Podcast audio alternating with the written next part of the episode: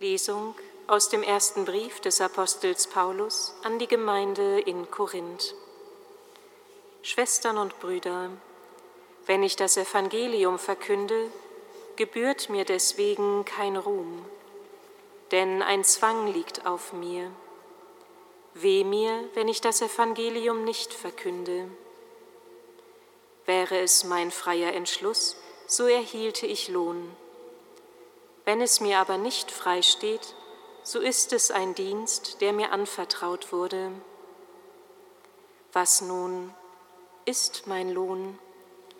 Dass ich unentgeltlich verkünde und so das Evangelium bringe und keinen Gebrauch von meinem Anrecht aus dem Evangelium mache. Obwohl ich also von niemandem abhängig bin, habe ich mich für alle zum Sklaven gemacht, um möglichst viele zu gewinnen.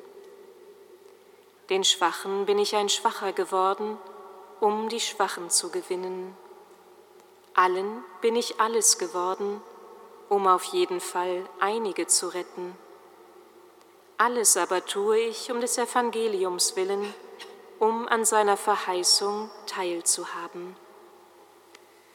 Ehre und Preis sei dir, unserem Herrn und Gott.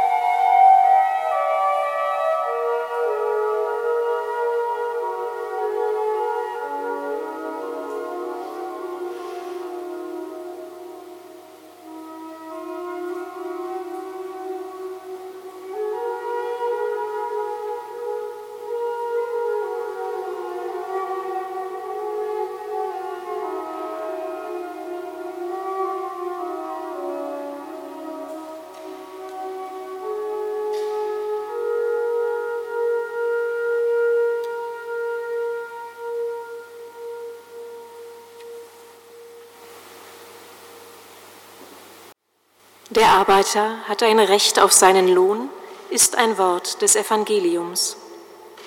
Und Paulus nun, der sich ganz der Verkündigung verschrieben hat, diesen Dienst sogar als innere Notwendigkeit betrachtet, denn nichts anderes verbirgt sich hinter der vielleicht sperrig klingenden Aussage, ein Zwang liegt auf mir. Dieser Paulus beruft sich nicht auf dieses Wort, was er mit Recht tun könnte und dieses Recht auch niemandem abspricht. Er zieht es vor, von seiner Hände Arbeit zu leben als einfacher Handwerker. Das Warum ist ebenso schnell gefunden, eben gerade genau um dieses Evangeliums willen. Es soll seine ganze Kraft entfalten dürfen und seine Botschaft ist nicht immer willkommen, nicht immer leicht verdaulich, gerne auch einmal sperrig und herausfordernd, stellt auch ein vertrautes Welt- oder Menschenbild auf den Kopf, wie arm und reich oder gelehrt und töricht. Das, wovon ich lebe, hat auch immer ein gutes Stück Macht über mich, und so will Paulus offensichtlich ganz frei bleiben von der Gunst anderer, die ihn finanziell unterstützen würden, oder auch nicht der Gefahr verfallen, nur ein zahlungskräftiges Publikum bedienen zu müssen.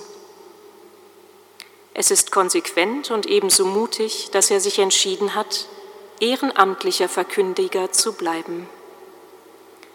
Es ist ihm eine Ehre, diesen Dienst tun zu dürfen für alle Menschen, die seinen Weg kreuzen. besonders aber auch für die Schwachen, für die, die am Rande stehen, mit denen er mitgeht, ganz in der Spur Jesu. Er tut es, so scheint mir, aus tiefster Überzeugung, weil er selbst aus der frohen Botschaft lebt, die er verkündet, und dazu beitragen möchte, dass diese Lebenskraft sich so weit verbreitet, wie es ihm möglich ist. Um möglichst viele zu gewinnen, um auf jeden Fall einige zu retten, schrieb er selbst. Er ist Realist.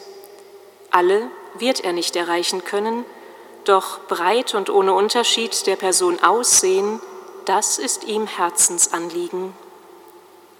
Dazu braucht er seine innere und äußere Unabhängigkeit, die ihm offensichtlich aus eben diesem Evangelium zuwächst, das er verkündet und dem allein er sich ganz unterstellt.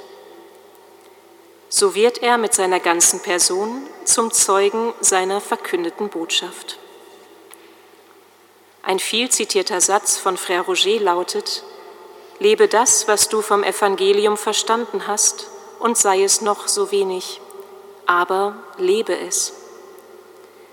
Wir müssen nicht alle begnadet predigen oder ganzen Völkern das Evangelium bringen wie ein Paulus.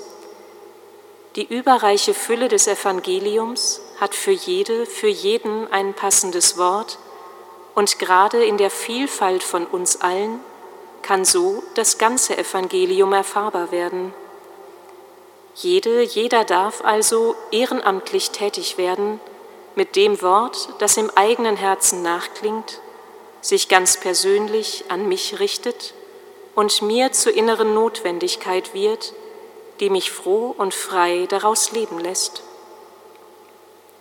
Dazu ist es ein Ehrenamt, das ich jederzeit leben darf, das mit dem Leben mitwächst und sich entfaltet, vertieft und immer wieder Neues hervorbringt, in mir und ebenso für die Menschen um, sie, um mich her.